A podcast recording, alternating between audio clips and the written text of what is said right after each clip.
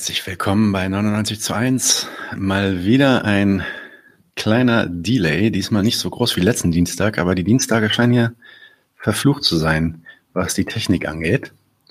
Ähm, aber anders als letzten Dienstag haben wir es diesmal hinbekommen, sodass ich glaube, dass einer äh, tollen Folge jetzt nichts mehr im Weg steht.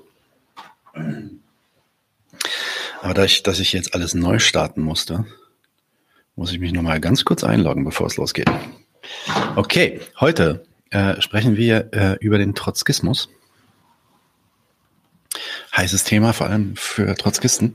Für alle anderen vielleicht äh, nicht so sehr, weil der eine oder andere vielleicht nicht mehr wissen mag, was es damit so auf sich hat. Aber darum geht's dann auch heute, da ein bisschen mal zu vermitteln, was es damit auf sich hat, vor allem, ja, wie, wie der sich so entwickelt hat in der Vergangenheit und was auch seine Zukunft eventuell sein kann. Dazu habe ich einen tollen Artikel gelesen von Loren Ballhorn. Ähm, der schreibt beim englischsprachigen Jacobin-Magazin schon seit vielen, vielen Jahren und ist natürlich dann auch Mitbegründer der deutschen äh, Ausgabe von Jacobin. Und er ist halt insbesondere Autor des Textes. Hat der Trotzkismus eine Zukunft? Der Text ist in, äh, erschienen in der Zeitschrift für historische Studien Nummer 21 mit dem Titel Arbeit, Bewegung, Geschichte. Und ja, den Artikel habe ich gelesen, fand ihn sehr interessant, weil da ging es halt um ja, einerseits die geschichtliche Entwicklung des Trotzkismus und ähm, ja, so eine Art Versuch aufzuzeigen, wo der sich dann noch hinentwickeln könnte, beziehungsweise auch äh, der Versuch einer Kritik an dem Trotzkismus und der Entwicklung des Trotzkismus an sich. Und hier fliegt, schwirrt so eine Fliege rum, die nervt mich auch. Ähm, aber dann muss ich jetzt zurechtkommen. Ähm, lange Rede, kurzer Sinn. Herzlich willkommen Loren Ballhorn bei 99 zu 1. Hi Nadim, danke für die Einladung. Schön, dass du hier bist. Ist auch nicht das erste Mal. Äh, das letzte Mal mit Daniel. Die Folge müsst ihr euch auf jeden Fall angucken. Da ging es um ja auch eine Kritik und einen Abriss des Antifaschismus, der Geschichte des Antifaschismus. Äh, sehr, sehr interessante Folge, die auch übrigens immer noch interessanterweise immer noch lebhaft geschaut wird. Also es ist jetzt nicht so, dass das äh, damals passiert ist. Ja, wir haben gerade heute wieder zwei neue Kommentare darauf gekriegt. Also, das ist interessant.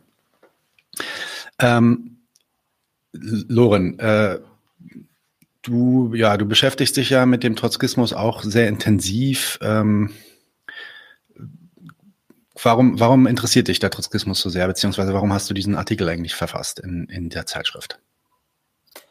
Ähm, ja, ich glaube, ob ich mich intensiv mit dem Trotzkismus beschäftige, das wäre eine äh, Hängt natürlich von, wie man intensiv definiert. Ich bin mir sicher, wie auch manche Reaktionen auf den Artikel gezeigt haben, dass die meisten Trotzkisten nicht der Meinung sind, dass ich mich intensiv mit ihrem Werk beschäftige. Aber, okay. wie, auch, aber wie ich auch versuchte, in dem Artikel ein bisschen äh, darzulegen, es gibt ja recht wenige wissenschaftliche Beschäftigungen, Beschäftigungen mit dem Trotzkismus. Und das ist, was mich äh, vor allem interessiert hat. Ähm, die Idee für den Artikel entstand, als ich 2018 äh, ein Buch äh, entdeckt äh, und gelesen habe von einem britischen Soziologen namens äh, John Kelly, ähm, selber, genau, selber Soziologe und ehemaliger Kommunist, vielleicht immer noch Kommunist, weiß ich nicht, ähm, aber definitiv kein Trotzkist. Und er schrieb ein Buch namens Contemporary Trotskyism, uh, Parties, Sects and Social Movements in Britain.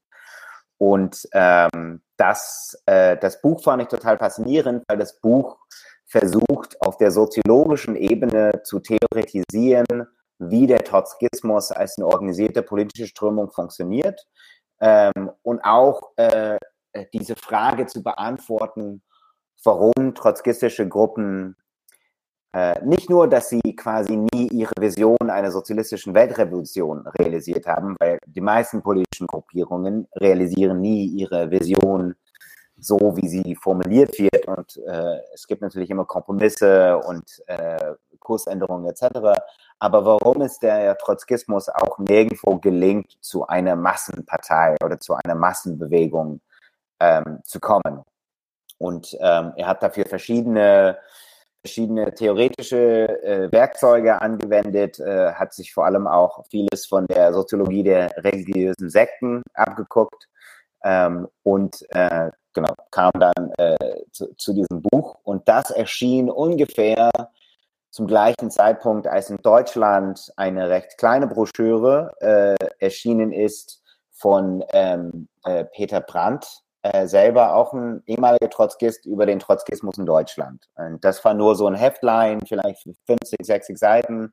Und das ist als äh, äh, Beilage erschienen zu der Zeitschrift Sozialismus und ist oder war, ist ja, meine, die Broschüre kann man ja noch kriegen, aber ich fand es damals interessant, dass diese zwei Erscheinungen quasi parallel rauskommen ähm, dass aber Brandt äh, keinerlei äh, auf diese soziologische Ebene eingeht, äh, sondern es blieb eine recht durchaus interessante, aber eine ziemlich starre Organisationsgeschichte.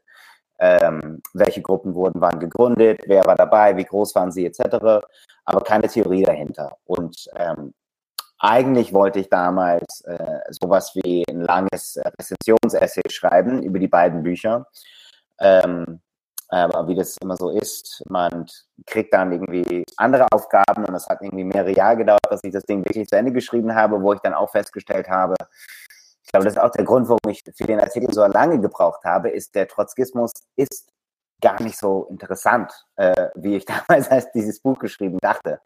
Ähm, aber im Kern, was ich eigentlich machen wollte, ist, äh, diese Thesen von Kelly ein bisschen äh, äh, äh näher anzuschauen und für ein deutsches Publikum äh, zugänglich machen und gleichzeitig auch ein bisschen dabei die Geschichte des Trotzkismus in Deutschland ähm, beachten. Ja, mir, mir ist aufgefallen, vor allem mit den, also wir haben ja Kontakt zu Podcasts in den USA ähm, und da ist ja der Trotzkismus auch ein großes Thema. Vor allem, also wenn es so um sozialistische Organisationen geht, dann sind die ja dann schon relativ dominierend und auch die größten teilweise gewesen, vor der DSA zumindest. Ähm, äh, und dort war es halt dann auch äh, interessant, dass ich weiß nicht, zum Beispiel einen Ben Burgess oder so referieren hab hören über die Myriaden Splits und äh, Aufspaltungen und quasi so einen Stammbaum hab generieren lassen. Ja, also es ist ja wirklich dann schon eine eigene Wissenschaft, das nachzuvollziehen. Da gibt's auch eine Frage im Chat, aber da kommen wir dann auch später nochmal drauf, nämlich, ja, warum gibt's da eigentlich so viele Spaltungen bei den, bei den mhm, Trotzkis? Mhm. Ähm, vielleicht bevor wir das machen, natürlich jetzt, äh, Loren, in 30 Sekunden, give us uh, your breakdown of what is Trotzkism. Das äh, wird nicht wird nicht so gut funktionieren, das ist mir schon klar. Aber vielleicht können wir das Ganze vielleicht ein bisschen anders aufziehen, als jetzt zu fragen, was ist eigentlich Trotzkismus, Loren, sondern mhm, vielleicht so, mhm. kannst du das vielleicht so historisch so ein bisschen einordnen, also vielleicht kurz äh, oder auch nicht so kurz erläutern, wie ist das entstanden, in welchem Kontext, was ist da eigentlich, was sind da eigentlich so die treibenden historischen Beweggründe eigentlich dieser Bewegung auch?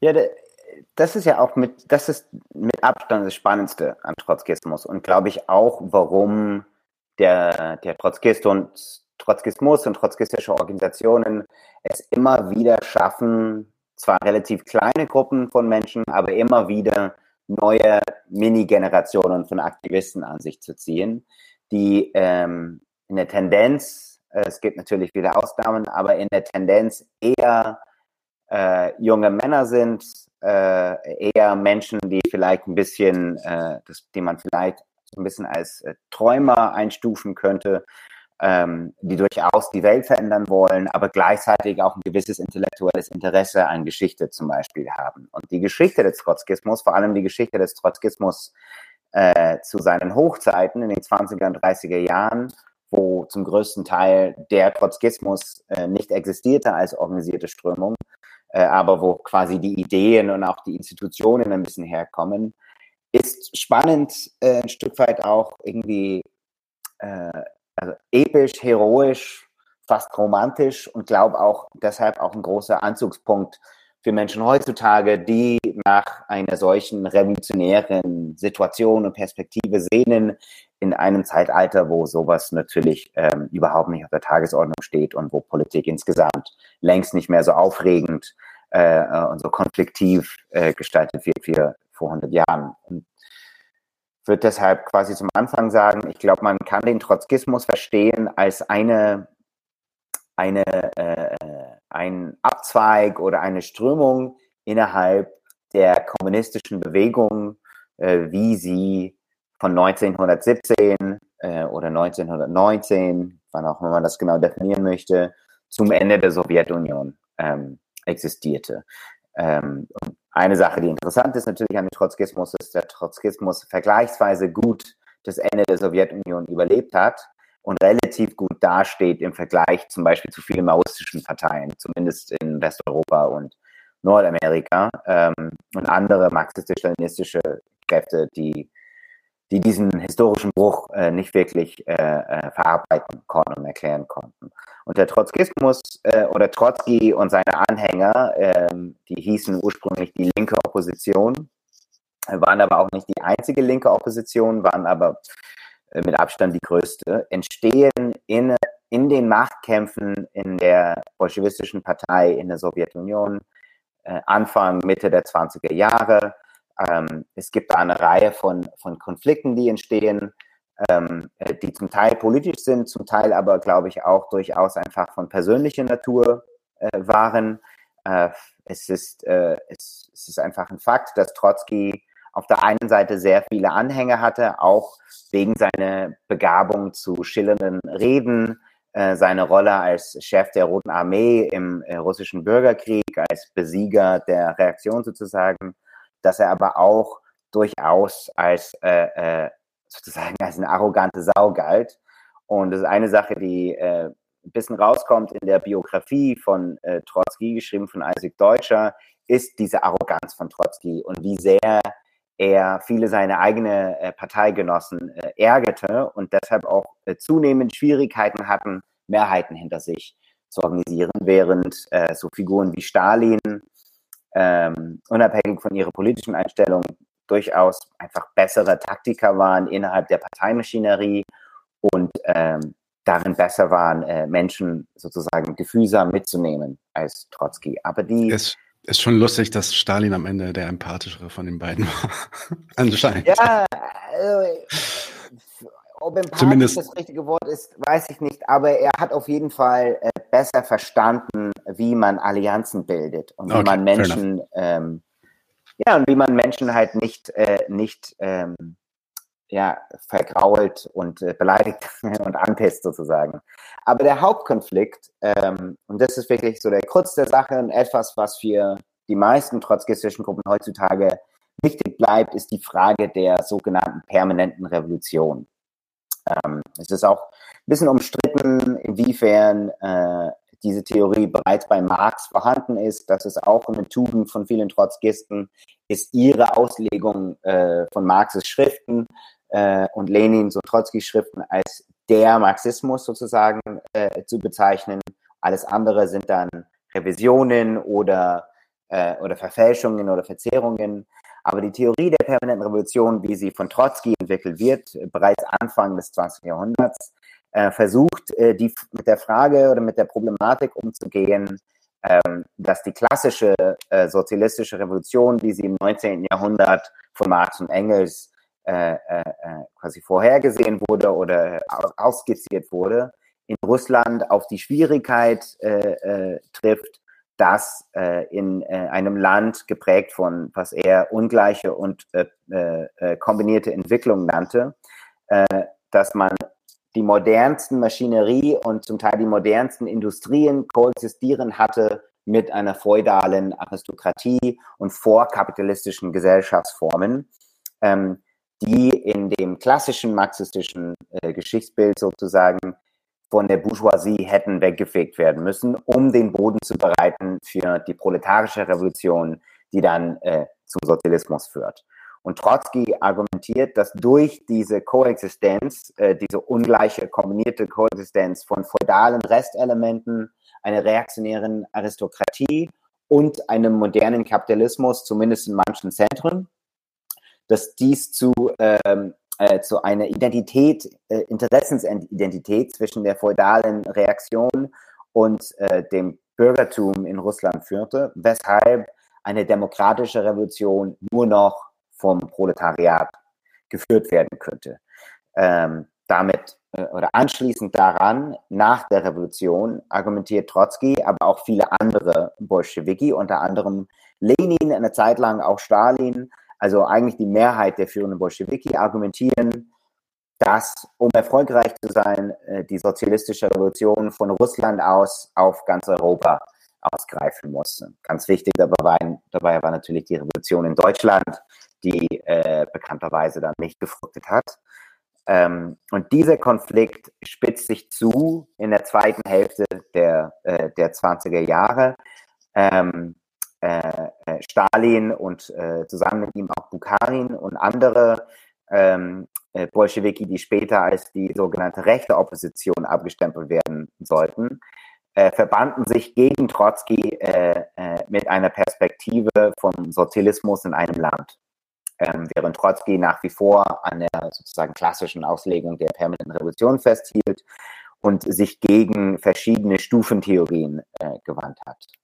Das Problem für Trotzki und für die Trotzkisten war dabei, äh, dass sie nicht sehen konnten oder nicht gesehen haben oder ignoriert haben, dass große Teile der Partei, aber auch der Arbeiterklasse und der breiteren Bevölkerung in, in, in Russland nach zehn Jahren Revolution, Bürgerkrieg, Hunger, Vernichtung, äh, Verelendung einfach keine Lust mehr hatten auf revolutionären Kampf. Und dass Stalin eine Mehrheit hinter sich sammeln konnte, auch weil er versprach, äh, äh, diese turbulente Phase zu Ende zu bringen äh, und äh, eine, gemäßigte Entwicklung einzuführen. Und in der Tat viele von, von den äh, ähm, ähm, Politiken und, und Maßnahmen, die Stalin in den 30er Jahren dann umsetzte, die Industrialisierung, die Militarisierung der Gewerkschaften und ehrlich gesagt des gesamten Lebens, waren eigentlich ursprüngliche Forderungen der linken Opposition, äh, die in der Politik der späten 20er Jahre diese relativ laxe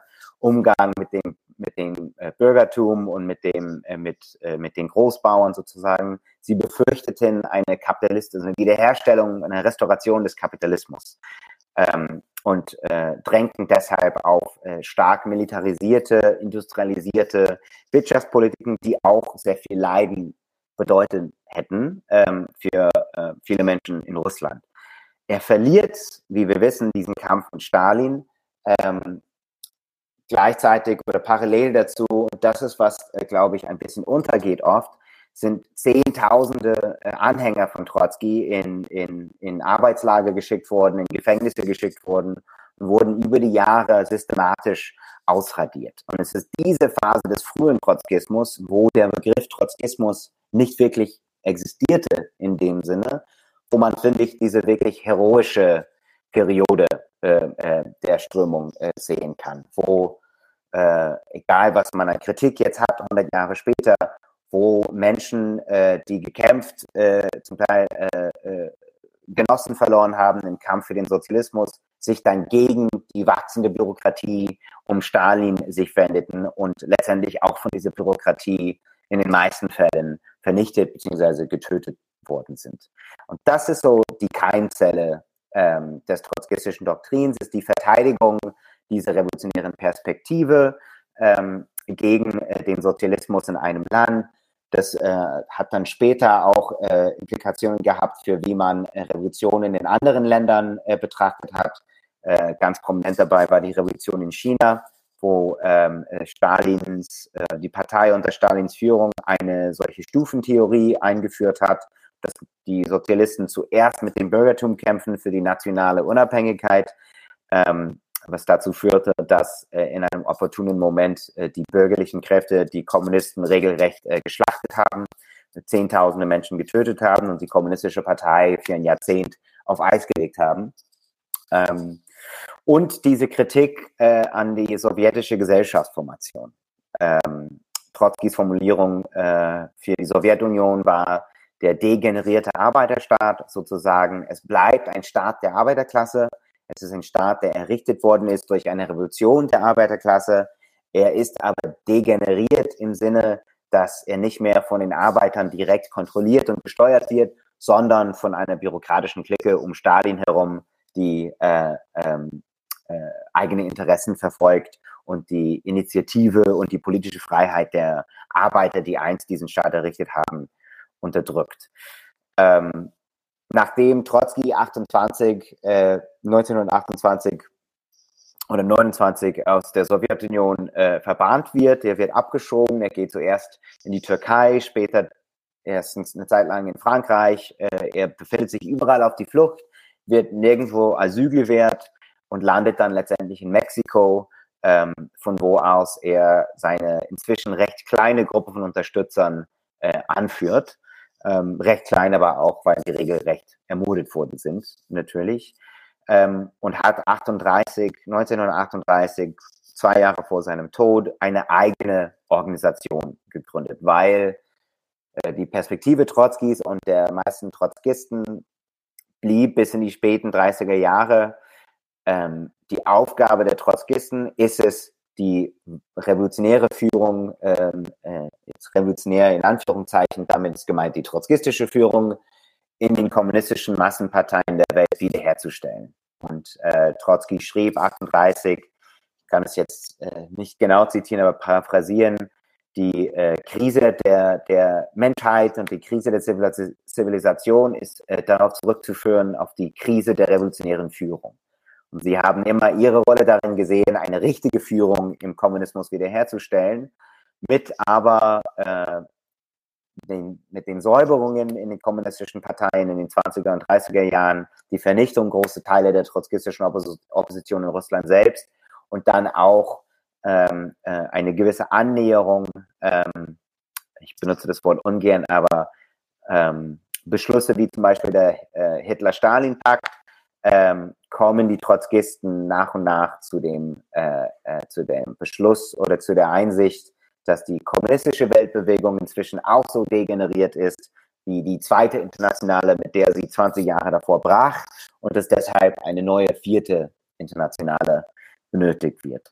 Und das Problem dabei, äh, wir reden jetzt von Ende der 30er Jahre, das sind ja auch schon über 80 Jahre her, ist diese Strategie, diese Gründung einer Internationale, die Krise der revolutionären Führung, all das baute auf der politischen Einschätzung und Perspektive, dass der Zweite Weltkrieg, ähnlich wie der Erste Weltkrieg, zu, äh, äh, zu Aufständen äh, führen würde, zu Massenaufständen führen würde, zu Revolutionen in ganz Europa und ein, ein äh, Moment schaffen würde, in dem Massen von Menschen äh, zugänglich oder empfänglich wären für die trotzkistische äh, Sichtweise. Und dass man quasi dann relativ sprunghaft wieder zu einem Status als Massenpartei gelangen würde. Und die Realität war aber leider äh, genau das Gegenteil. Ähm, der Nachkriegskapitalismus hat sich als höchst flexibel und produktiv erwiesen ähm, äh, die Lebensstandards für große Teile der Arbeiterklasse in, in Westeuropa, aber auch in Osteuropa und in der Sowjetunion und in Nordamerika stiegen erheblich äh, auf eine historisch eigentlich unbekannten Art und Weise. Und diesen, diese Aufstände äh, äh und diese gesamte Konstellation, auf der die Trotzkisten ihre Strategie ausgerichtet hatten, traten nie ein. Und ich würde sagen, das ist so ein bisschen da fängt dann wirklich der organisierte Trotzkismus an, wie wir ihn kennen, ist äh, eine politische Formation, die ihre Weltsicht und auch ihre strategische Perspektive aus der Geschichte speist, inzwischen aus einer ziemlich äh, lang, also weit her sozusagen Geschichte. Äh, sie versucht auf die Zukunft anzuwenden und dabei immer wieder auf die harte Realität trifft, dass die Zukunft nicht so ausgeht, wie äh, die Geschichte hätte ausgehen müssen und sie deshalb neue theoretische Erklärungen oder Abzweigungen entwickeln müssen, um dieses Ausbleiben der Revolution zu erklären. Hat auch natürlich viel damit zu tun, warum es so viele Spaltungen gibt, ist, weil man dann diese Entwicklungen anders interpretiert, anders erklärt. Was alle aber eint, ist die Überzeugung, dass trotzdem die Zukunft sozusagen in der Geschichte nämlich die Geschichte der russischen Revolution liegt. Okay, also das waren jetzt nicht 30 Sekunden, aber es war ein äh, sehr, sehr äh, allumfassender äh, Abriss. Das war sehr beeindruckend. Vielen Dank dafür. Ich glaube, da hat man jetzt zumindest einen Überblick. Hm, natürlich ohne, ich spreche jetzt mal in deinem Sinne, äh, ohne äh, Anspruch auf Vollständigkeit hier. Ähm, aber gut, äh, du gehst dann ja auch in deinem Papier gehst du ja auch auf die verschiedenen Strömungen ein, die sich dann so entwickeln. Davon gibt es mittlerweile natürlich Milliarden, kann man aber trotzdem, natürlich hat man dann irgendwann den Trotzki da oben, das ist natürlich der Ursprungspunkt von dieser Geschichte wahrscheinlich, aber kann man ansonsten Hauptströmungen innerhalb des globalen Trotzkismus ähm, feststellen. Also zum Beispiel äh, Leute, die dann halt immer wieder auftauchen, sind so ein James P. Cannon oder ein Tony Cliff, der ja vor allem auch in der in der westeuropäischen äh, Tradition extrem wichtig war. Ernest Mandel und solche Leute. Also kannst du das irgendwie auffächern, sodass es ein, ein bisschen Sinn ergibt. Ja, ähm, also es gibt äh, insgesamt, ich glaube, im Moment aktive Internationalen, die für sich beanspruchen, trotzkistisch zu sein, vielleicht um die 40. Ähm, die meisten davon sind äh, sehr, sehr klein und fast alle ähm, haben sozusagen eine Mutterpartei, eine Hauptpartei, äh, um die sich die anderen gruppieren. Es gibt nur wenig Beispiele von internationalen mit mehreren Parteien, die tausende Mitglieder haben und eine ähnliche moralische Autorität besitzen. Ähm, äh, was wiederum spricht für die These von John Kelly, äh, dass es eine sektenhafte Organisationsform ist, äh, die sich gruppiert um charismatische Polen oder Anführer sozusagen. Ähm, aber ja, vielleicht so also ein paar von den wichtigsten Strömungen, die ich nennen würde. Die wichtigste bleibt die vierte Internationale, äh, die äh, von Trotzki selbst gegründet wurde. Ähm, ihr bekannteste Figur nach Trotzki ist bestimmt, wie du äh, erwähnt hast, Ernest Mandel, ein äh, Belgier, hat den Zweiten Weltkrieg erlebt, hat Widerstand mitorganisiert und ist dann selber auch, auch außerhalb seiner Organisation und außerhalb des Trotzkismus zu einem bekannten oder respektierten Wirtschaftswissenschaftler geworden sollte irgendwann auch an der FU äh, eine Professur bekommen, aber äh, wurde nicht in die Bundesrepublik äh, eingelassen. Ähm, und die vierte Internationale bleibt vermutlich, ich glaube, genaue Zahlen sind schwer zu finden, aber vermutlich die einflussreichste Organisation bis heute. Ähm, sie hatte immer eine starke Basis in Frankreich ähm, und wäre heute vertreten durch Teile der neuen antikapitalistischen Partei, wie sie heißt, äh, die maßgeblich auf eine Initiative von der vierten Nationale in Frankreich ähm, äh, zurückgeht. Ähm, äh, sie hat aber äh, in Frankreich zumindest keine separate organisierte äh, Organisation mehr. In Deutschland sind sie bekannt inzwischen als die ISO, die Internationale Sozialistische Organisation, die vielleicht 100 Mitglieder haben und haben äh, Ortsgruppen oder nationale Sektionen, wie sie, glaube ich, sagen, in vielleicht 40 oder 50 Länder. Ähm, äh, daneben gibt es zum Beispiel die CWI, äh, die ist, ähm, äh, sie nennt sich, äh, also es gibt da verschiedene Beschreibungen oder Adjektiven für sie. Sie kommen aber aus der Tradition der Socialist Party, die früher Militant hieß in England, eine Organisation, die jahrzehntelang versucht hat, innerhalb der Labour-Partei eine, ähm, eine, eine, eine, sowas wie eine geheime sozialistische revolutionäre Organisation aufzubauen, gruppiert um eine Zeitung herum, hatten auch eine Zeit lang relativ großen Erfolg, hatten vielleicht um die 10.000 Mitglieder zu einem Zeitpunkt vor 30, 40 Jahren und haben äh, Gruppen um sich, äh, die diese gleiche Strategie verfolgen. Ähm, Interessant, die CWI hat Anfang der 90er diese Strategie aufgegeben äh, und dann auch alle ihre Sektionen im Ausland befohlen, diese Strategie auch aufzugeben, weshalb eine Minderheit, die die alte Strategie quasi treu geblieben ist, eine eigene äh, internationale gegründet hat, die jetzt heißt die IMT, die International Marxist Tendency. Ähm, die CWI hat sich wiederum vor drei Jahren gespalten, wie ich auch in dem Artikel schildere, äh, äh, aufgrund von Differenzen, die wirklich schwer zu entziffern bleiben für Menschen, die nicht drinstecken. Ähm, und hat deshalb äh, auch äh, zu einer alten CWI geführt, die nach wie vor von den Engländern kontrolliert wird und eine neue, die äh, International Socialist Alternative, wo, glaube ich, ähm, zum Beispiel die amerikanische Sektion relativ dominant ist. Aber ich bin da auch kein Experte. Und ein, vielleicht eine letzte halbwegs relevante Strömung, die man äh, äh, erwähnen sollte, ist die trotzkistische Fraktion minus vierte Internationale, wie sie offiziell heißen. Äh, ihr, äh, ihre Mitgliedorganisation in Deutschland äh, heißt äh, Klasse gegen Klasse oder ist, ist die Organisation, die Klasse gegen Klasse herausgibt und haben vor allem in Lateinamerika eine relativ große Anhängerschaft haben weltweit gesehen relativ wenige Sektionen verglichen mit den anderen internationalen ähm, äh, aber sind in Lateinamerika durchaus einflussreich und haben tausende Mitglieder und gehörten wahrscheinlich auch ähm, erwähnt werden. Darüber hinaus gibt es äh, die sogenannten Third Camps. Ähm, die Hauptströmung dabei wäre die International Socialist Tendency, zu der Deutschland Marx 20 gehört. Äh, und ihre wichtigste Partei wäre die Socialist Workers Party ähm, in England. Ähm, Todesrune fragt die gerade nebenbei, also ich, ich kann mir schon vorstellen, was vielleicht die Antwort sein wird, aber ähm, er fragt, ist nicht die wichtigste Strömung äh, des Trotzkismus der sogenannte Posadismus? Äh, das ist eine berechtigte Frage. Ich kann auch, also für alle, die Englisch lesen, ich kann das Buch von A.M. Gitlitz, I Want to Believe, äh, Posadism, UFOs and Apocalypse Communism, äh, sehr empfehlen. Das ist vor zwei Jahren erschienen und äh, ist tatsächlich sowas wie eine Geschichte der Posadisten.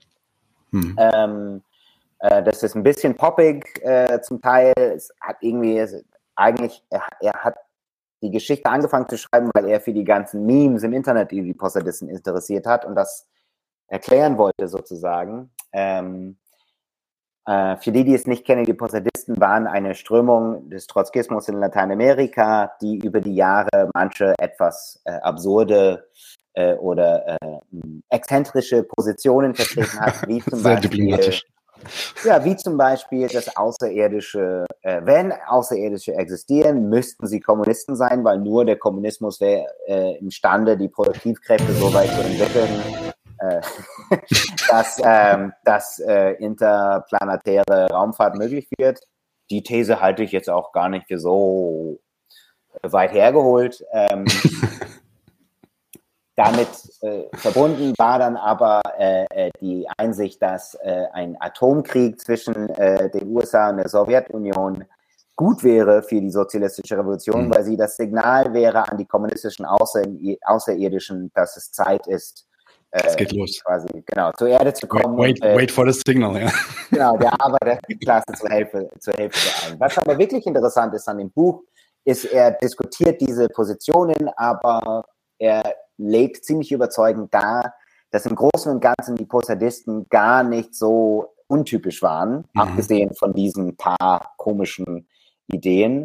Ähm, und dass sie eine Zeit lang durchaus Einfluss hatten äh, in Lateinamerika. Sie waren eine Zeit lang, auch eher bevor die Außerirdischen etc. so eine große Rolle einnahmen, waren tatsächlich eine einflussreiche Strömung innerhalb dieses kleinen Kosmos.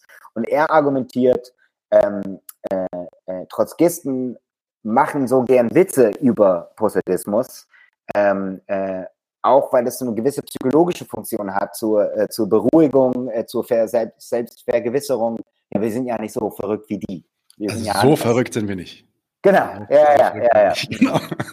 Aber ich glaube, deshalb ist es, äh, die Geschichte der Organisation ist tatsächlich interessant, weil sie zeigt, ähm, äh, äh, sie zeigt, dass das gar nicht so weit hergeholt war von den anderen mhm. mhm.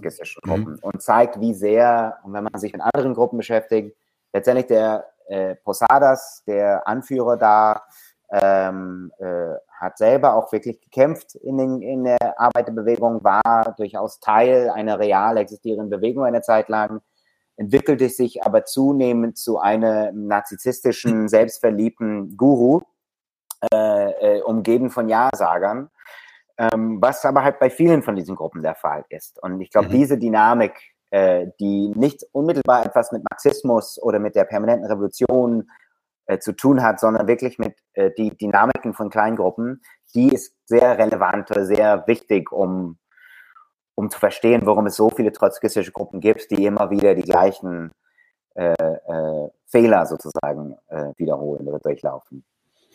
Du hast es ja jetzt schon öfter erwähnt, ähm, John Kelly, das ist ja auch einer, auf den du dich äh, intensiv beziehst. Ähm, ja, der ist quasi so einer der wenigen Forschungsgegenstände tatsächlich oder äh, Forschungsarbeiten, die du findest und an denen du ein bisschen arbeiten kannst. Ähm, und der spricht, ähm, und ich zitiere jetzt, von dem Trotzkismus als Partei, Sekte und soziale Bewegung. Kannst du uns ähm, diese drei Urteile eigentlich ja, äh, mal charakterisieren und erklären, was er damit meint? Ja, äh, sehr gern. Ähm, ich meine, zumindest zwei sind, finde ich, fast selbsterklärend. Also äh, er schätzt Partei, äh, schätzt Trotzkisten oder trotzkistische Organisationen als politische Parteien ein, in dem klassischen Sinne, dass sie, also in dem klassischen politikwissenschaftlichen Sinne, dass sie an Wahlen teilnehmen, nicht immer, aber oft genug, dass sie versuchen, am politischen System teilzuhaben und Einfluss äh, über es auszuüben und äh, letztendlich äh, das Ziel haben, das bestehende politische System zu verändern, vielleicht zu stürzen, aber sie, äh, sie üben im, im Endeffekt die gleiche gesellschaftliche Rolle aus als andere politische Parteien, tun dies aber aus, natürlich aus einem anderen ideologischen Blickwinkel, aber organisationssoziologisch betrachtet sind sie klassische, wenn auch sehr kleine politische Parteien. Ähm, und er sagt aber, dass trotzkistische Organisationen äh, als Hybride zu verstehen sind zwischen Parteien auf der anderen Seite, was sie ganz formell gesehen auch sind, und äh, Sekten und sozialen Bewegungen. Was er mit soziale Bewegung meint, ist, dass trotzkistische Organisationen sehr oft die gesellschaftliche Rolle von sozialen Bewegungen ausüben oder übernehmen. Und sie tun das meistens, indem sie intervenieren in bestehende Mobilisierungen, gesellschaftliche Mobilisierungen, oder indem sie selber welche initiieren. Äh, meistens tun sie das ähm, nicht offen als trotzkistische Partei XY, sondern sie arbeiten daran, größere Bündnisse zu schmieden, äh, größere Initiativen zu lancieren, äh, die meistens mit äh, Parteien und anderen Organisationen, äh, die eher gemäßigt eingestellt sind. Ähm, sie leisten aber oft äh, ein überproportionaler Teil der menschlichen Arbeit dahinter äh, was wiederum aus ihrer Überzeugung sich speist, ähm, äh, die er mit dem Begriff Sekte fasst. Und ähm, die Idee, dass Trotzkisten äh, oder dass Trotzkismus eine Sekte ist, hat er nicht erfunden. Es gibt also von den zwei, drei, vier wissenschaftlichen Büchern über Trotzkismus kommen fast alle irgendwann auf diesen Begriff und äh, speist sich vor allem aus der Religionssoziologie und der Soziologie von den neuen religiösen Gruppen der Nachkriegszeit. Also vieles, ähm, äh, worauf äh, Kelly Bezug singt, kommt eigentlich aus dem amerikanischen, äh, aus der amerikanischen Soziologie der 60er und 70er und 80er, wo man versucht hat, äh, zu theorisieren oder zu verstehen, woher diese ganzen charismatischen äh, neureligiösen Führer kommen, sei es die Hare Krishnas oder Scientology und er stellt fest, es gibt viele Ähnlichkeiten in dieser, zwischen diesen Organisationsformen. Ähm, äh, vielleicht vorab, weder John Kelly noch ich würden behaupten, dass trotzkistische Parteien vergleichbar sind mit äh, Scientology oder mit anderen wirklich extrem destruktiven äh, religiösen, religiösen Sekten. Ich glaube, die meisten trotzkistischen Gruppen sind relativ harmlos. Man ist dann am Ende man, genau, also es, es, ja, es geht, nimmt es geht viel um Zeit in Anspruch, aber es zerstört Persönlichkeiten meistens nicht auf die Art und Weise, wie diese Religionen das tun. Aber er argumentiert, sie haben was gemein, nämlich äh, sie haben eine charismatische Führung, also in dem soziologischen Sinne. Das heißt nicht, dass die Person witzig sein muss oder besonders nett, sondern sie haben verschiedene Eigenschaften, sei es auch einfach, dass sie keine Hobbys haben und ihre gesamte Freizeit auf den Trotzkismus äh, verbringen. Äh, gewisse Eigenschaften, die dazu führen, dass sie von ihren anderen Gruppenangehörigen wahrgenommen werden als etwas Besonderes, äh, als jemand, der kluger ist, effektiver ist, ähm, schlauer ist und äh, dessen Worte deshalb eine starke moralische Autorität besitzen, die die meisten anderen Mitglieder nicht haben. Das sieht man an Figuren, wie du genannt hast, wie Tony Cliff, äh, Ted Grant, äh, Ernest Mandel ein Stück weit auch. Allerdings muss man sagen, dass sein Führungsstil wesentlich weniger autoritär war und auch insgesamt die Kultur seiner Organisation. Ähm, aber es gibt sozusagen charismatische Führer, die im Zentrum stehen, um, um die herum kleinere Gruppen äh, äh, sich bilden. Äh, und sie, sie teilen einen gewissen Dogma. Und in Religionen ist es dann irgendwie, die Bibel ist die Wahrheit oder was weiß ich äh, im Trotzkismus und auch in anderen marxistisch-leninistischen Gruppen äh, ist der Dogma die Richtigkeit der Auffassung der kommunistischen Weltbewegung Anfang der 20er Jahre. Im Trotzkismus wird das meistens so ausgedruckt äh, äh, oder gefasst in den ersten vier Kongressen der kommunistischen Internationale. Das quasi 1919 bis 1922 oder 24, da wurden die richtigen Beschlüsse gefasst, Da wurde die richtige strategische Perspektive entwickelt, die danach von den bösen Stalinisten äh, äh, verfälscht und revidiert und überworfen wurde. Und unsere Aufgabe ist es, äh, zurück zu diesen Beschlüssen zu kehren und neue Organisationen aufzubauen ähm, auf diesen Beinen, äh, auf diese Grundlage, meine ich. Ähm, und diese, diese Kombination, also die, die persönlichen Bindungen zu charismatischen Führern äh, und auch innerhalb der Gruppe, ne, weil man verbringt in solchen Gruppen extrem viel Zeit miteinander.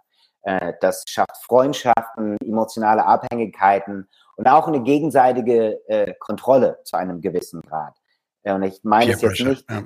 Ja, Peer Pressure, ich glaube, genau, das ist eigentlich der beste Begriff dafür. Man will die eigenen Genossen nicht mhm. enttäuschen, mhm. man misst sich vielleicht gegen den charismatischen Führer, ähm, äh, der nichts anderes tut, als die Revolution vorzubereiten.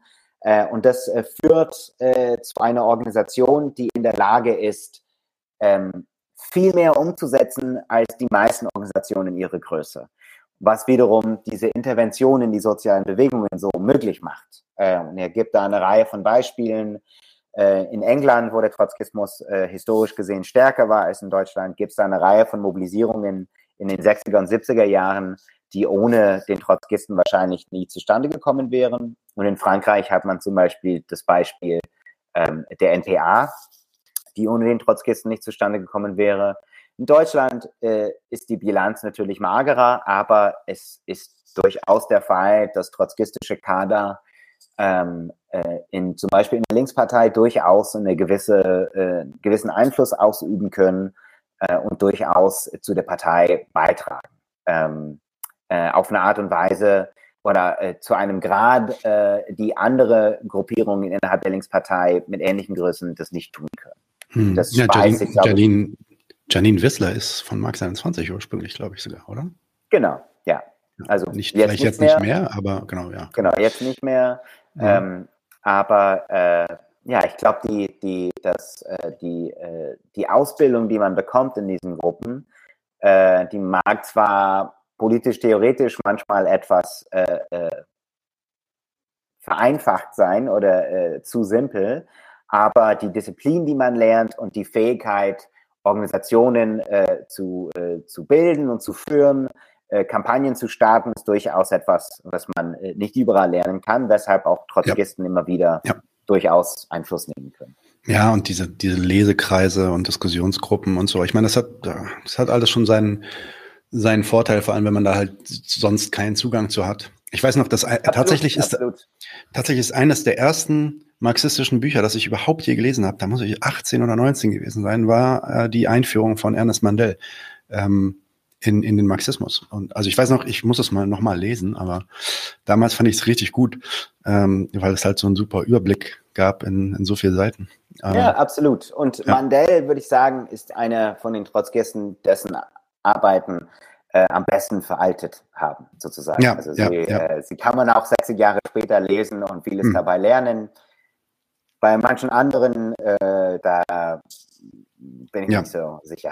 Sag mir so. Ähm, ich äh, habe noch ein paar Fragen, äh, die, die, da gehen wir jetzt auch gleich noch drauf ein. Ich will nur noch mal in den Chat sagen, ihr könnt natürlich auch Fragen stellen. Ich habe schon gesehen, da wurden schon ein paar Fragen gestellt. Ich glaube, ein, zwei davon haben wir sogar schon beantwortet, aber wir kommen auf jeden Fall drauf zurück. Ähm, bevor wir vielleicht so ein bisschen in dieses kontroverse äh, Meat hineingehen, quasi, das Fleisch hineingehen, ähm, noch eine letzte Frage also zum, zum Gegenstand der trotzkistischen Gruppen. So wie ich das sehe, ich habe heute mal so ein bisschen gegoogelt. Ähm, was so die Mitgliederzahlen angeht von so trotzkistischen Organisationen.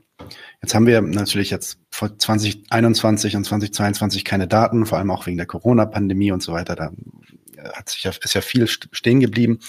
Aber so 2020, 2019 sehe ich im Vergleich zu, weiß ich nicht, 2017, 2015 und so, dass international diese trotzkistischen Gruppen schon eigentlich auf dem, auf dem, ja, entweder stagnieren oder auf dem Rückzug sind. Ja. ja. Es gibt, es gibt Ausnahmen, wohlgemerkt. Also ich will das jetzt auch nicht so, nur so eurozentrisch stehen lassen. In, in, in Lateinamerika gibt es da dann auch Ausnahmen und da wachsen die dann auch wieder.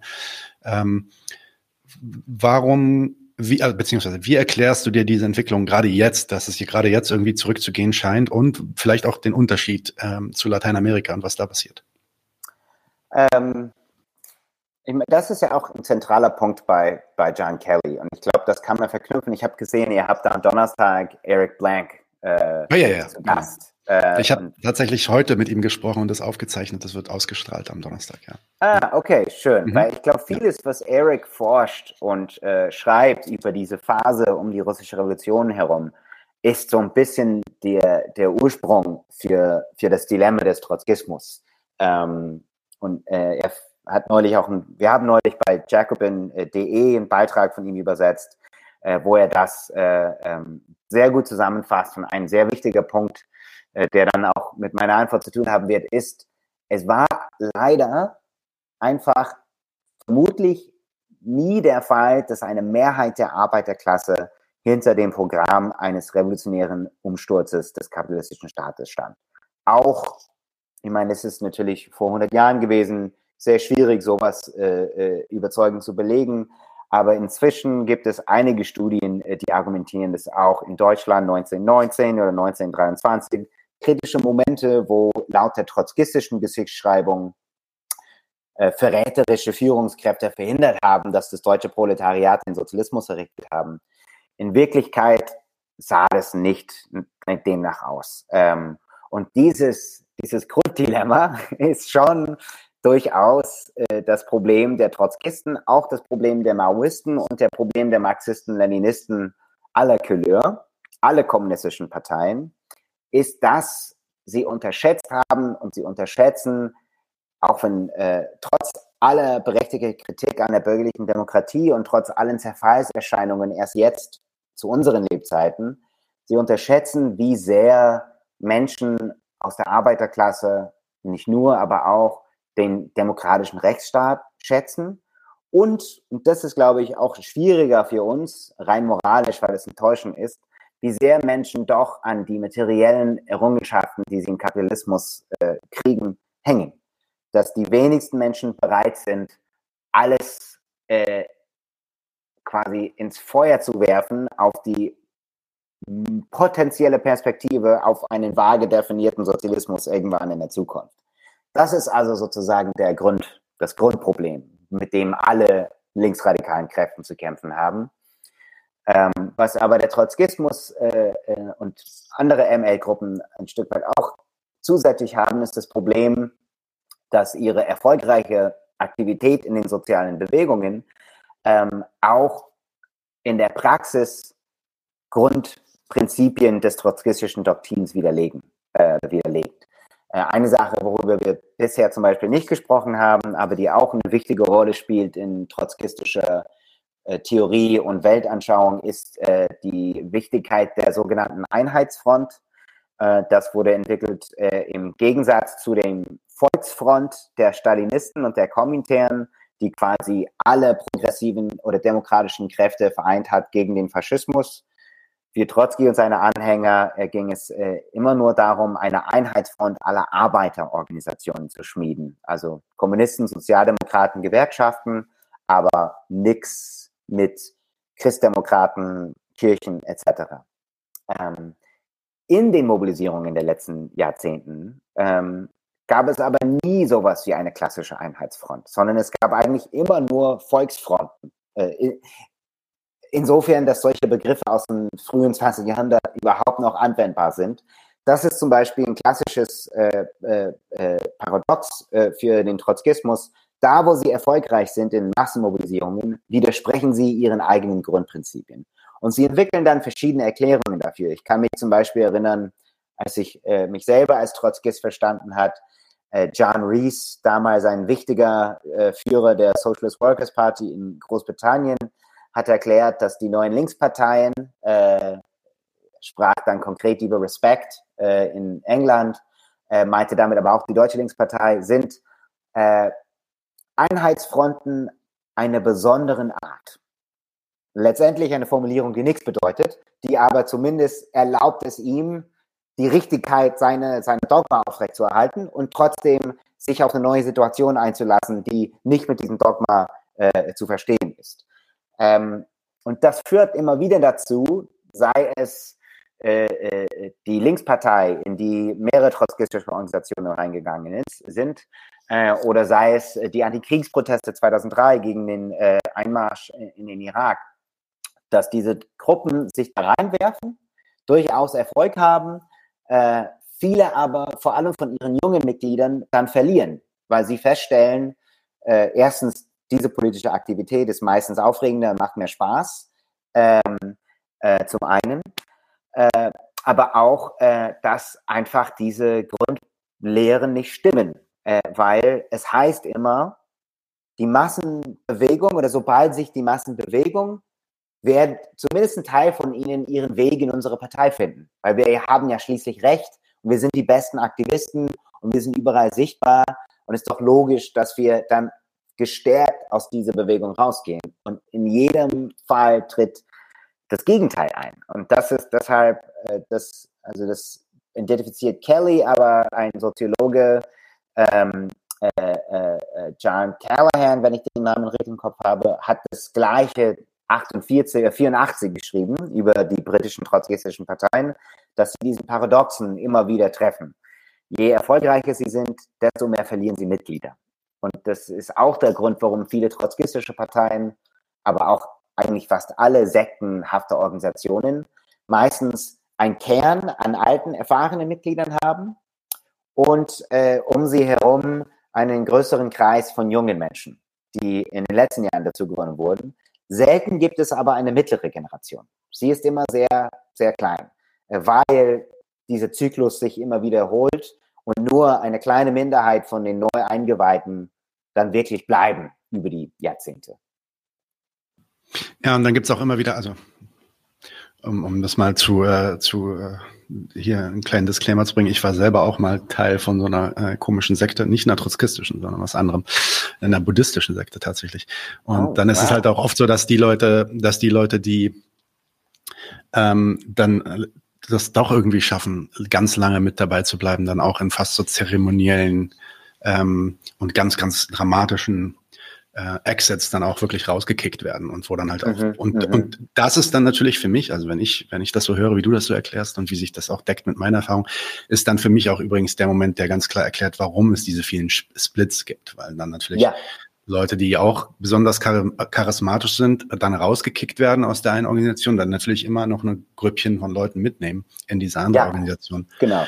Ähm, und ähm, ja, so wird das zwar immer kleiner, aber die, die stabilisieren sich dann auch wieder und werden auch wieder größer. Ja, das ist genau, genau. vielleicht eine ganz gute Antwort auf die Frage, die ja da auch im Kommentar kam, genau dazu. Ähm, und auch warum, warum es dann oft tatsächlich nicht möglich zu sein scheint, dass diese unterschiedlichen trotzkistischen Organisationen dann auch wieder darüber reden, sich zu vereinigen. Also das passiert schon ab ja. und zu mal, aber, aber so großes Thema ist es eigentlich nicht. Ja, das ist äh, sehr klar. Auch weil die meisten überzeugt davon sind, dass nur sie die wahren Trotzkisten ja. sind. Ja. Ähm, äh, und weil oft, äh, oft haben diese Menschen eine Vorgeschichte äh, ne, und ja. hassen sich gegenseitig. Also ich finde sehr bezeichnet, das habe ich auch in dem Artikel geschrieben, aber ähm, zwei der größten trotzkistischen Strömungen, die CWI und die IST, äh, aber auch ähm, äh, die International Workers League, das ist inzwischen eine ziemlich kleine Organisation, ähm, waren aber mal auch eine wichtige trotzkistische Strömung. Alle drei können ihre Gründung äh, äh, verorten in der trotzkistischen Bewegung Englands der 40er Jahre. Und da gab es eine kleine Gruppe von vielleicht 30, 40 Menschen. Drei davon, Jerry Healy, Tony Cliff und Ted Grant, waren besonders von sich selbst überzeugt, besonders borniert, besonders, äh, also hassten sich auch gegenseitig. Äh, ich glaube, letztendlich wurden Ted Grant und Tony Cliff von Jerry Healy rausgeschmissen, bin mir nicht mehr sicher von den Details. Diese drei Männer, die sich aber mal in einer Diskussionsgruppe fanden, haben dann ihre eigenen, jeweils ihre eigene Strömung aufgebaut, die zu ihren Höhepunkten mehrere Zehntausend Mitglieder jeweils hatten und Ableger hatten in ganz Europa, äh, äh, die eine ähnliche Politik auf ihren nationalen Kontext verwendet haben. Und ich glaube, die Frage ist schon berechtigt. Und bei Tony Cliff, da gab es durchaus ein wenig mehr theoretische Erneuerung oder Innovation, sagen wir so. Aber zum Beispiel bei Tony, äh, bei Ted Grant und bei Jerry Healy, ideologisch ist es schwer, da eine Differenz äh, zu erkennen. Vermutlich, wenn sie beiden sich besser vertragen hätten, gäbe es heute auch nur diese eine Strömung und nicht zwei. Ne? Also vieles ist dann doch auf äh, die, diesen Narzissmus oft zurückzuführen. Okay, also gehen wir nochmal auf so vielleicht zwei weitere Kontroversen ein, beziehungsweise so, ja, fast schon so Stereotypen. Also den einen haben wir jetzt schon so ein bisschen abgehandelt, nämlich diese Idee, warum gibt es so viele von diesen trotzkistischen Gruppen? Das haben wir so ein bisschen äh, jetzt schon besprochen. Ein anderer Umstand, der natürlich dann auch interessant ist und das, also du zumindest dann auch auf die, ja, so ein paar Fälle davon ähm, hindeutest in deinem Papier, ist, dass es ja doch schon für mich zumindest scheinbar überdurchschnittlich viele so, ja, so Sexskandale oder Harassment-Skandale in trotzkistischen Organisationen gibt, die dann auch wiederum zu Spaltung führen. Also, mhm. wo es dann auch dann anhand dieser Skandale dann sich aufsplittet. Woher, woher glaubst du, kommt diese Affinität? Oder gibt es, oder vielleicht sehe ich das auch falsch und ähm, das ist einfach bloß Zufall. Also ich glaube, ich glaube, also ich glaube nicht, dass es eine solche Affinität gibt, aber ich verstehe durchaus, warum du das so wahrnimmst und warum viele Menschen äh, das so wahrnehmen. Ähm, ich glaube aber, ähm, wenn man bedenkt, in Deutschland gab es letztes Jahr über 100.000 äh, sexuelle Straftaten oder Strafdelikte, wie auch immer das ausgesprochen wird.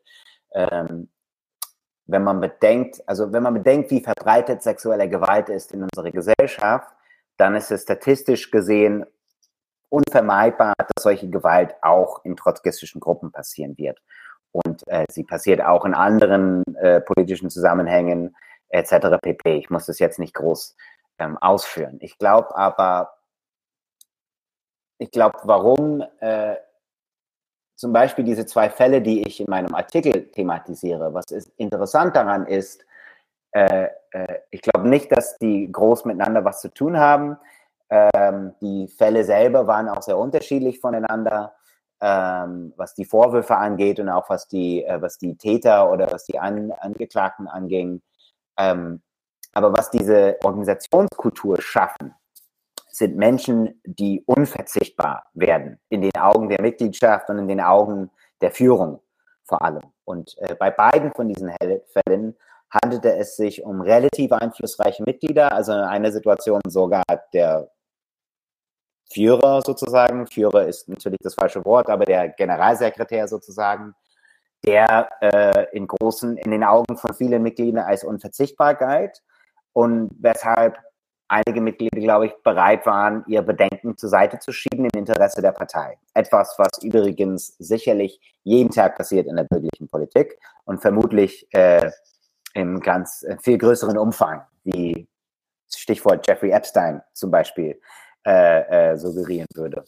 Ähm, sie werden aber auch dadurch befördert, äh, äh dass es diese, äh, diese, dass es diese leicht geschlossene Kultur gibt, wo Menschen wie, also wie zum Beispiel diese zwei Täter, ähm, äh, in den Augen von dieser kleinen Organisation sind sie sehr wichtig und einflussreich, was ihnen wiederum in Positionen begibt, wo sie überhaupt solche äh, Taten ausführen können, ähm, wo sie erst in solche Situationen kommen ähm, und wo sie dann wiederum auch geschützt werden können äh, von zumindest Teilen der Organisation, äh, die sie für schutzwürdig halten.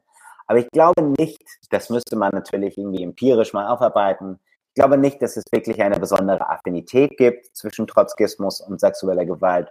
Und eigentlich finde ich, ähm, wenn man jetzt guckt, wie die entsprechenden Organisationen mit den Fällen umgegangen sind, beide sind natürlich in Katastrophen geendet, aber in beiden Situationen gab es viele, viele Mitglieder, äh, die darüber äh, ähm, aufgeregt waren, die damit nicht ja, einverstanden ja. waren, die protestiert haben, äh, was glaube ich zeigt, dass ähm, es gibt, also es gab zum Beispiel damals oft äh, es wurde oft gesagt, ja, in der SWP herrscht eine Rape-Culture.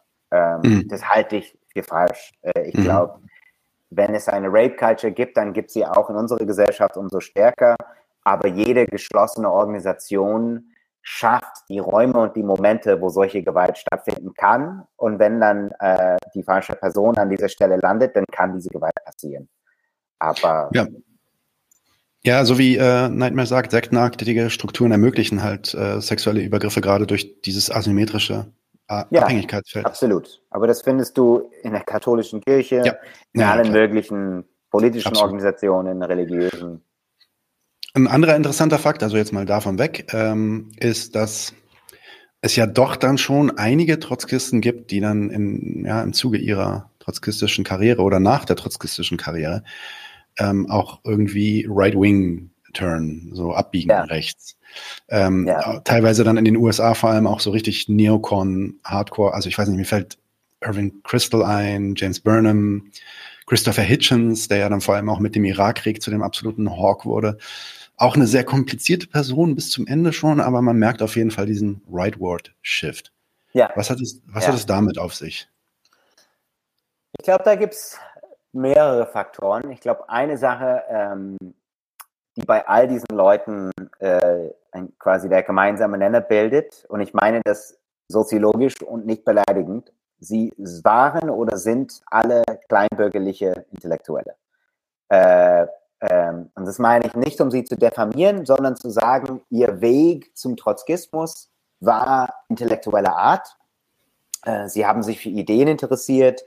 Ähm, Christopher Hitchens zum Beispiel war ja bei den International Socialists in den 60er mhm. und 70er Jahren, wo sie als eine sehr undogmatische und aufgeschlossene, fast sozusagen post-trotzkistische Gruppe galten ähm, und blieb, äh, keine Ahnung, ob er jetzt als Marxist zu bezeichnen ist, würde sagen tendenziell ja, für fast den Rest seines Lebens, aber intellektuell war der Trotzkismus irgendwann nicht mehr befriedigend, aus den Gründen, würde ich denken, die wir vorher besprochen haben. Ähm, ich glaube, bei den New Yorker Intellektuellen zum Beispiel, die zum Teil richtig harte Neoliberale und Neokonservative wurden, entstand die Entfremdung auch durch dieses Dilemma, was wir vorhin besprochen haben, dass all die Prognosen, an die sie geglaubt haben, nicht gefruchtet haben und dass sie gesehen haben, wenn man zum Beispiel jemanden nimmt wie Daniel Bell, ähm, äh, der jetzt nicht Rex geworden ist in dem Sinne, aber durchaus ein pro-kapitalistischer Intellektueller geworden ist. Sie haben erlebt, wie aus der Misere der 30er Jahren der Wohlstand so begrenzt und so geplagt von Rassismus etc. pp. er sein mag. Sie haben gesehen, wie dieser Wohlstand äh, entsteht in den 50er und 60er Jahren und wie die Leben von Millionen Menschen besser werden.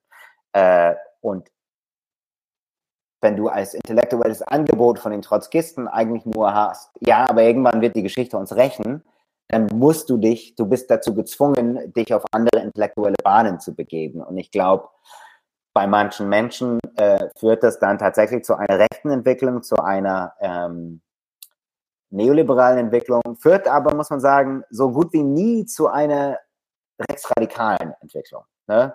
Äh, ja, Nazis scheint, werden sie nicht. Nazis genau, sie diese, ja. diese Brücke ja. irgendwie wird nicht geschlagen. Äh, ich glaube, so eine gewisse moralische Überzeugung bleibt da als Konstante. Oder sie werden halt Sozialdemokraten. Das sind ja ganz ja, viele geworden. Ja, die ähm, schließen sich quasi so diesem bürgerlich-liberalen, auch moral moralisierenden Diskurs dann halt an. Und das war ja auch das Gleiche, was Hitchens dann gemacht hat mit dem 2003 Irak. Genau. Ja, ja. Ähm, ich meine, Hitchens, Hitchens ist ja ein, ist ein echt ein kompensierter Fall. Ich glaube, insgesamt kann man sagen, in seine letzten 10, 15 Jahre waren einfach nicht seine stärkste. Auch seine Texte von damals sind nicht ja. so stark wie seine frühere. Ja. Auch seine Fixierung auf den Islamofaschismus etc. Ja, ist irgendwie, man fragt sich, wie kann ein solch brillanter Mensch das? Äh, davor, also da, davor wirklich durchaus brillant. Also es, ja, äh, absolut. Gucke guck ich bis heute immer noch gern, wie er da den einen oder anderen Pfarrer auseinander nimmt. Ja, ähm, auf jeden Fall, auf jeden Fall.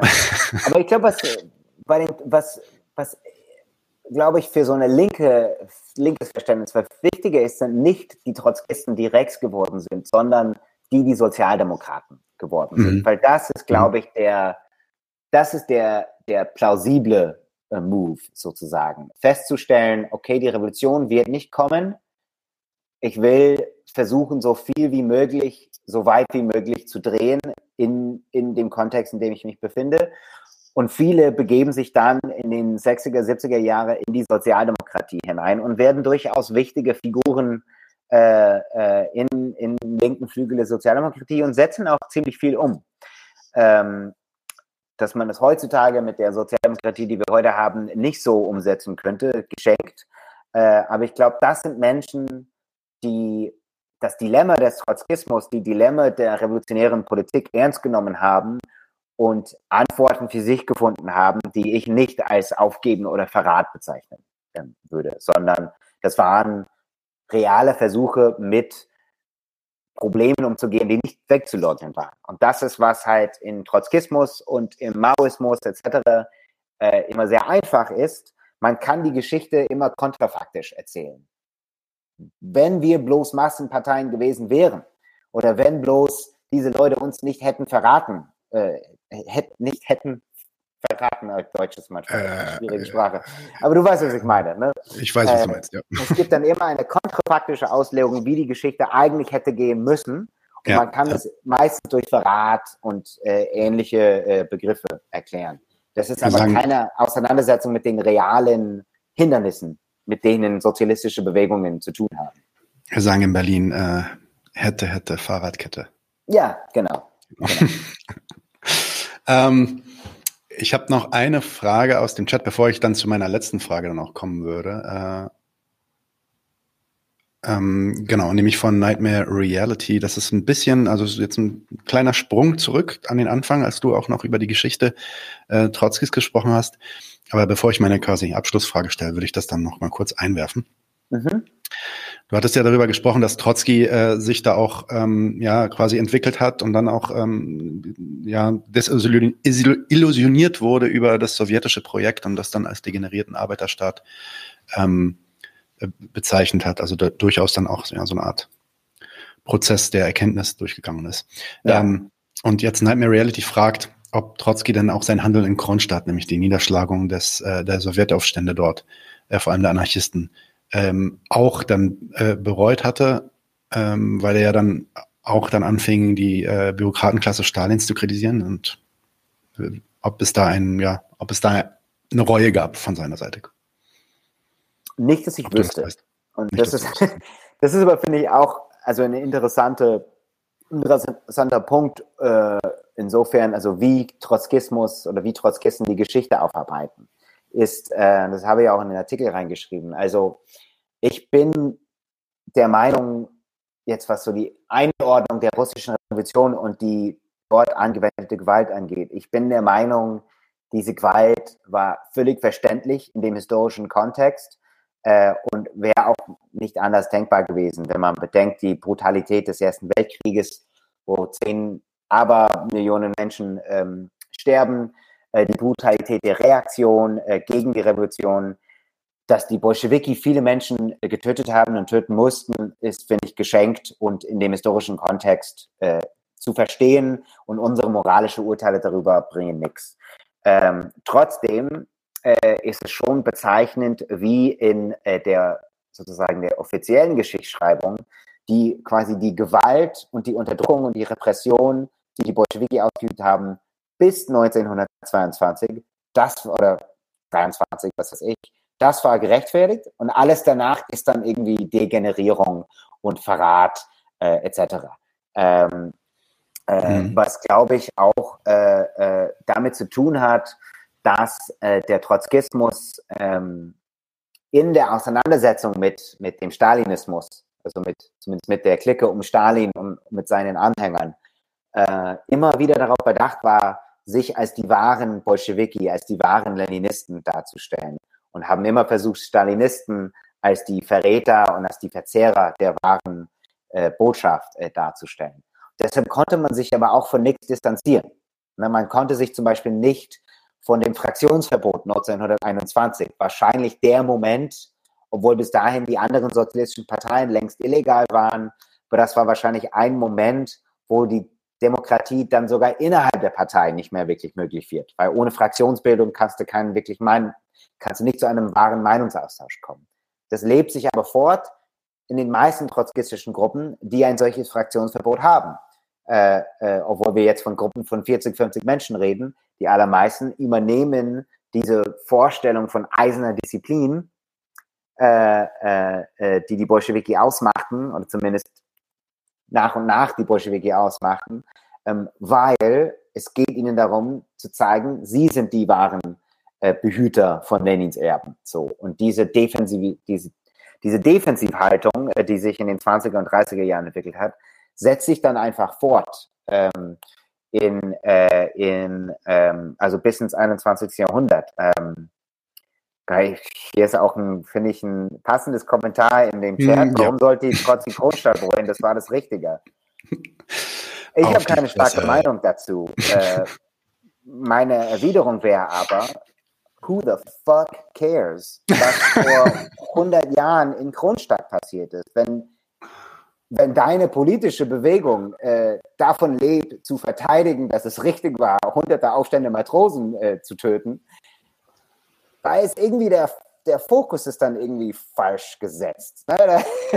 Man sollte vielleicht eher über heutzutage reden ähm, und nicht über Kronstadt. Aber jede trotzkistische Gruppe oder so gut wie jede hat so ein Buchlein, das erklärt, ja. warum die Niederlage Kronstaats rechtfertigt war. Und da fragt man ja. sich so, hey, wozu? Wozu? Ich glaube, mhm. wir können ruhig zugeben, die Bolschewiki haben Menschen getötet, die sie nicht hätten töten müssen äh, oder sollen und dass es Verbrechen und Fehler gab in der russischen Revolution, die es aber in jedem Aufstand und in jeder weltumwälzenden Bewegung geben wird. Und das macht die Revolution an sich nicht falsch oder unwürdig. So, wir müssen ja, wir müssen ja nichts beschönigen. Vor allem, das liegt 100 Jahre zurück und hat ehrlich gesagt, außer im Sinne von unseren Fantasien, das hat nichts mit uns zu tun und nichts mit der politischen Linken heutzutage zu tun. Das ist ja. eine abgeschlossene historische Episode. Ja, da fragt jemand, äh, ist denn ein richtiges historisches Verständnis dann egal oder wie? Ne? Ich, ich würde da einfach sagen, nö, das Verständnis darüber, was da passiert ist, das ist schon richtig, dass ich glaube, das Urteil, das moralische Urteil darüber, ob das jetzt was Gutes war oder was Schlechtes war, ähm, das ist vielleicht das, was man sich dann doch mit ein bisschen mehr Distanz irgendwie antun kann, glaube ich. Ja, also ähm, ich glaube, glaub, ein Verständnis von Geschichte ist absolut notwendig. Ja. Also da bin ich durchaus ein dogmatischer Marxist. Ähm, ich bin aber der Meinung, dass viele von den Weisheiten, äh, die im Trotzkismus, aber auch im Marxismus des 20. Jahrhunderts weitergegeben wurden, äh, dass das gar nicht so schwarz und weiß ist, wie wir das denken. Mhm. Und ähm, es ist deshalb äh, umso wichtiger, Geschichte ernst zu nehmen äh, äh, und die, die Probleme und die Dilemmas zu verstehen. Und ich glaube, das Wichtigste, und ich bin dann gespannt auf unsere Folge am Donnerstag, äh, weil das, das größte Dilemma aus der Geschichte, die Eric Blank, äh, das Eric Blank immer wieder thematisiert, ist, dass es außerhalb Russlands eigentlich nie einer leninistischen Partei gelungen ist, in, dem, in der Art und Weise, äh, wie das von Marxisten vorgestellt wurde, an die Macht zu kommen. Und dass es nie einer kommunistischen Partei gelungen ist, im, in einem hochentwickelten Kapitalismus an die Macht zu kommen. Und das sind so die historischen Fragen und Herausforderungen, die wir ernst nehmen müssen. Mhm. Aber das ist was anderes als sozusagen die Weisheiten vergangenen Generationen zu wiederholen oder irgendwie identitär zu irgendeinem Aufstand mhm. vor 100 Jahren zu stehen. Mhm. Okay, ähm, Lauren, lass uns zum Schluss kommen. Vielleicht die letzte Frage, äh, die ich dann jetzt nochmal hatte. Ähm, und das wird jetzt, glaube ich, nicht nochmal neue äh, Wespen aufscheuchen. Die Frage, du sprichst ja auch in deinem Artikel über die Zukunft des Trotzkismus, das ist ja sogar der Titel. Ähm, hat der Trotzkismus eine Zukunft? Fragezeichen. Ähm, wie sieht das für dich aus? Hat der für dich eine Zukunft? Und vielleicht als zweite Frage, aber damit ähm, verbunden, die musst du auch nicht beantworten, wenn du nicht willst. Aber was würdest du denn jungen Leuten ähm, äh, so raten, wenn sie sich organisieren wollen und eventuell darüber nachdenken, eine trotzkistische Gruppe ähm, zu besuchen? ähm, also genau, vielleicht zuerst die erste, also die erste Frage. Der Trotzkismus hat durchaus eine Zukunft als das, was sie ist. Politische Sekten und religiöse Sekten sind in der Regel extrem hartnäckig. Ähm, und ich glaube, das ist ein Punkt, den macht auch Manuel Kellner, selber ein deutscher Trotzkist, in seinem Buch Trotzkismus. Ich glaube, da heißt so, ähm, er, bes er bespricht den, er, er nennt das den psychologischen Privileg. Ich glaube, man könnte auch den Begriff verwenden, äh, psychologischer Lohn, ähm, sozusagen die psychologische Belohnung, die man bekommt, dadurch, dass man wichtig ist in einer kleinen Gruppe. Ähm, man ist zwar nichts in der Gesellschaft, Vielleicht hat man ein hartes Leben gehabt, vielleicht hat man einen beschissenen Job, was weiß ich, schlechtes Familienleben, aber in dieser kleinen Organisation bin ich wer. Und je länger man in dieser Organisation sitzt, desto schwieriger ist es, da rauszubrechen. Ähm, du hattest gesagt, du warst in einer buddhistischen Sekte. Oh ja. Oh Dann ja, kennst oh ja. du das auch. Also ich kenne es aus meiner Zeit im Trotzkismus. Die älteren Kollegen, Genossen, Mitglieder, für sie ist es mit das Schwierigste, weil wenn du 40, 50 Jahre deines Lebens in diese Gruppe investiert hast, auszutreten bedeutet zumindest implizit, wenn nicht explizit, zuzugeben, dass das alles für die Katz war, dass du dein Leben sozusagen verschwendet hast. Und das bildet einen sehr starken Kern äh, an Menschen, meistens sind es nur ein paar Dutzend, die bereit sind, diese Organisation bis zum Ende am Leben zu halten. Ähm, und deshalb glaube ich schon, dass es, also, äh, ich war zum Beispiel bis vor kurzem ziemlich überzeugt davon, dass die Spartakisten nicht mehr wirklich existieren. Weil sie hatten ja, sie hatten über mehrere Jahre nichts Neues veröffentlicht und äh, es wurde so im Internet rumspekuliert, existieren sie eigentlich noch? Aber jetzt in den letzten sechs Monaten sind sie irgendwie wieder aktiv geworden. Also ihr Gründer ist auch Ja, ein paar richtig Jahren viel. gestorben und so. Ja. Ja. Und plötzlich auf einmal bricht es wieder los. Wer weiß genau warum. Dafür bräuchte man irgendwelche Spionen äh, in der Gruppe, die wir nicht haben. Aber es bestätigt, finde ich, dass auch nur fünf Menschen, wenn sie wirklich leidenschaftlich sind, sie können das noch eine Weile, eine Weile machen und manchmal kriegen sie Kinder und ihre Kinder werden auch reingesogen. Also die, diese Strömung wird noch jahrzehntelang weiter bestehen, ähm, bis irgendwann der letzte Trotzkist ähm, äh, ausstirbt. Ich glaube, das ist so, wird so ein bisschen sein wie die Shakers, eine amerikanische religiöse Sekte, ähm, die das große Problem hatten. Sie waren im 19. Jahrhundert eine Zeit lang äh, sehr erfolgreich. Die waren auch so eine utopische äh, Sekte, die haben so ein bisschen Kommunismus auf Erden praktiziert, aber sie hatten halt auch der Regel, dass äh, Geschlechtsverkehr verboten war. Und sie konnten deshalb nur äh, sich nur durch neue Rekruten reproduzieren.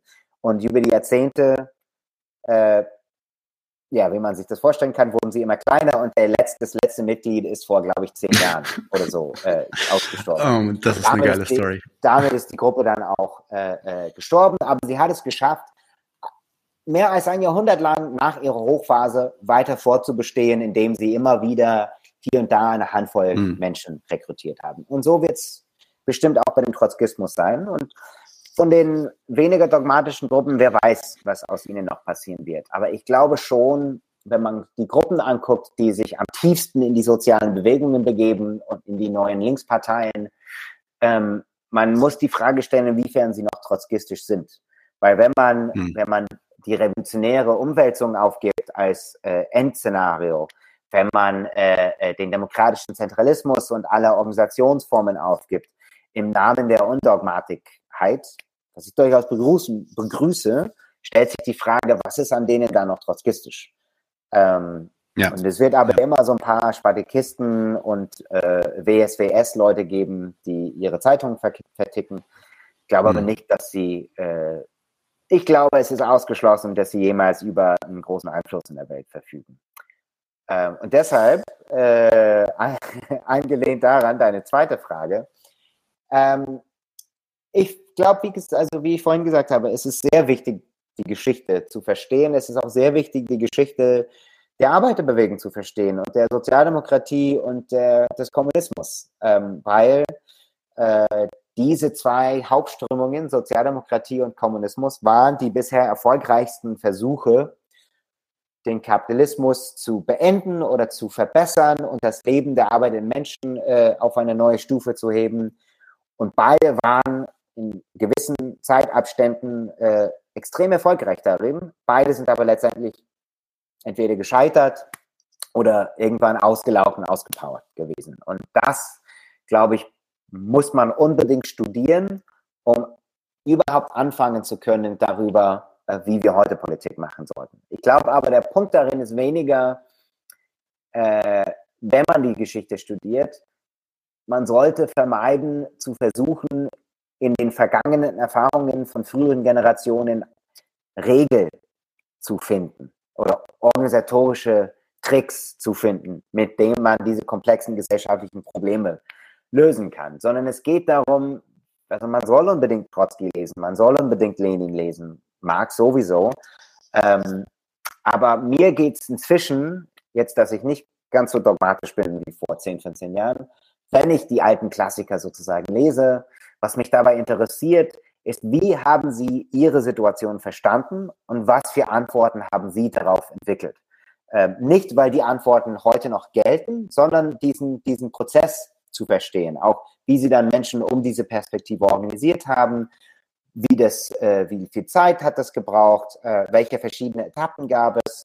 Äh, das ist, glaube ich, äh, was man aus einem Studium der Geschichte lernen kann und weniger irgendwelche starren eisernen äh, Regel für heute. Und was Gesetze, ja.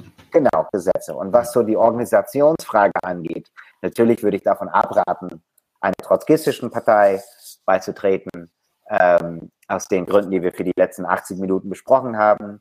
Ich würde auch allgemein sagen, ich glaube, wir brauchen eine sozialistische Partei äh, aus, äh, äh aus praktischen Gründen, wenn wir sozialistische Politik machen wollen. Ähm, ich persönlich bin nach wie vor Mitglied der Linken, trotz meiner vielen kritischen äh, Punkten äh, und äh, Meinungen darüber. Ich glaube, das ist nach wie vor die einzige relevante sozialistische Strömung in Deutschland.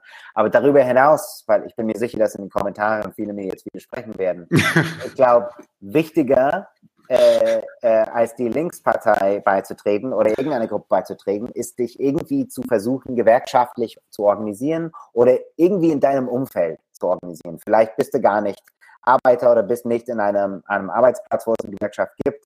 Aber praktische politische Arbeit im Alltag, die nicht ideologisch definiert wird, sondern an praktischen Problemen, die die Menschen in deiner Umgebung konfrontieren, ist, und das kann ich sagen, vor allem weil ich das Gegenteil gemacht habe, als ich jung war, bringt einem viel mehr und schafft viel mehr langfristige Verbindungen, die Teil von einer neuen linken äh, Formation werden ähm, können als äh, eine starre ideologische Diskussionszirkel, die 15 Stunden deiner Freizeit pro Woche in Anspruch nimmt. Ähm, weil da kannst du einfach selber die Bücher lesen äh, und müssen nicht äh, ja, so viel äh, Quatsch mitmachen. Exzellent, Loren, vielen, vielen Dank für die tolle Folge. Ich glaube, wir haben echt einen guten Abpass gebracht, natürlich auch eine Kritik, aber ich denke, es wurde auch klar, dass das durchaus eine solidarische Kritik ist. Also es war ja kein äh, Bashing, auch wenn wirklich so ziemlich hier das Stereotyp, was ich mal ansprechen wollte, ähm, angesprochen wurde. ähm, ja, nochmal, Loren, vielen Dank, dass du da warst. Es war echt ein Vergnügen, hat echt viel Spaß gemacht. Ja, vielen Dank. Und ja, hoffentlich bald wieder. Auch vielen Dank an alle in den Chat. Uh, hello, Jordan Dubin. Uh, next English episode is on Thursday. We're talking to Eric Blank about um, revolutionary social democracy, his book there. So uh, check this out if you uh, want to listen to us in English. Uh, und ja, an alle anderen, wie gesagt, danke, dass ihr so fleißig mitgemacht habt. Hat mich sehr gefreut. Ähm, Lorin, kannst du noch einen Moment hier drin bleiben, bis das Outro vorbei ist, ja? ja? Und dann alle anderen, habt einen schönen Abend. Leute, wir brauchen eure Hilfe. Wenn euch dieses Video gefallen hat, klickt auf Like, abonniert den Kanal und vergesst nicht das Glöckchen zu drücken, damit ihr benachrichtigt werdet, wenn wir neuen Content droppen. Außerdem solltet ihr uns überall folgen, wo wir verfügbar sind. Das ist Facebook, Instagram, Twitter und Twitch. Und wenn wir irgendwelche Ankündigungen machen oder Posts, dann shared, was das Zeug hält. Gebt uns all eure Liebe. Wir haben mittlerweile ziemlich signifikante Kosten. Wenn ihr es euch irgendwie leisten könnt, unterstützt uns doch auf Patreon. Dann kommt ihr auch in den Genuss verschiedener Vorteile, wie zum Beispiel Zugang zu unserer Discord-Community oder Zugang zu den ultrageheimen Patreon-Episoden, die wir dort posten. Außerdem könnt ihr uns natürlich auch über PayPal Spenden zukommen lassen. Außerdem haben wir mittlerweile einen eigenen Online-Shop. Das heißt, wenn ihr euch immer noch fragt, was ihr euren Lieben zu Weihnachten, Ostern oder sonst wie schenken könnt, geht dorthin und kauft duftes Merch. Alle Links dazu hier in der Beschreibung oder auch auf unserer Webseite 99 zu 1.de. Vielen Dank fürs Dabeisein, danke für die Unterstützung und wir sehen uns in diesem Theater.